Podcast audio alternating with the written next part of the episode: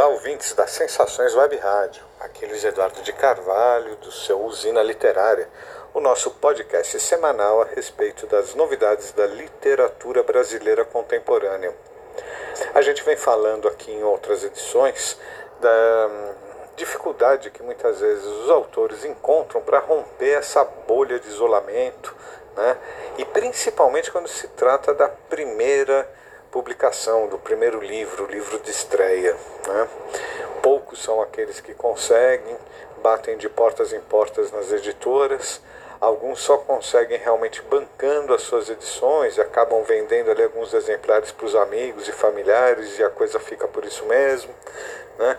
Então, muitos sonhos que morrem no caminho e outros que vingam, vicejam e trazem para o leitor autores de qualidade que ficariam desconhecidos se todo esse esforço não fosse feito. Eu queria falar do lançamento de um livro chamado Poesia Cantada, da Juliana Oleia de Souza e Silva, que está lançando pela editora Viseu. E é exatamente um desses casos de estreia, e ela vai contar para a gente um pouco desse percurso, tanto da criação do livro, quanto de romper essa bolha e colocar sua primeira cria para os olhos dos leitores. Boa noite, Juliana. Conta um pouco para a gente dessa coisa toda. Boa noite aos ouvintes do podcast do Luiz Eduardo Carvalho, né?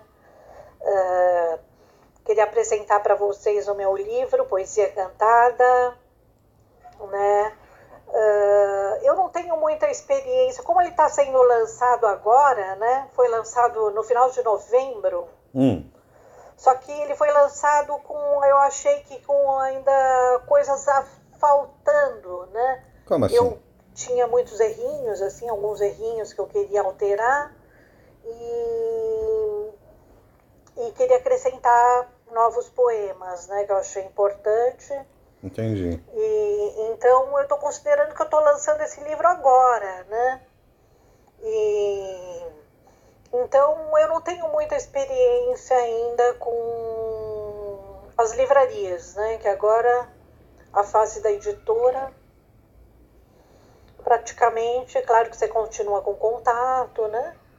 Mas Sim. a fase da, da editora ficou menor, né? Digamos que o espaço ficou menor e agora o que tem para abrir, para caminhar em direção das livrarias, né? Entendi. E da divulgação para o público em geral. É né? essa parte que pega, né? Então eu eu estou começando a entrar em contato agora com as livrarias. Já tinha entrado antes também quando eu lancei hum. com a livraria do Brooklyn que ficou interessada em em vender meu livro lá, né? Entendi. Pediram uma proposta, eu vou mandar para eles.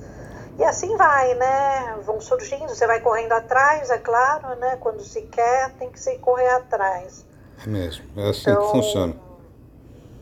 Agora é isso que eu vou fazer, correr atrás de algumas livrarias, vou começar devagar, né? Quando se começa e não se tem muito para se investir, né? Se começa devagar, mas dá para começar.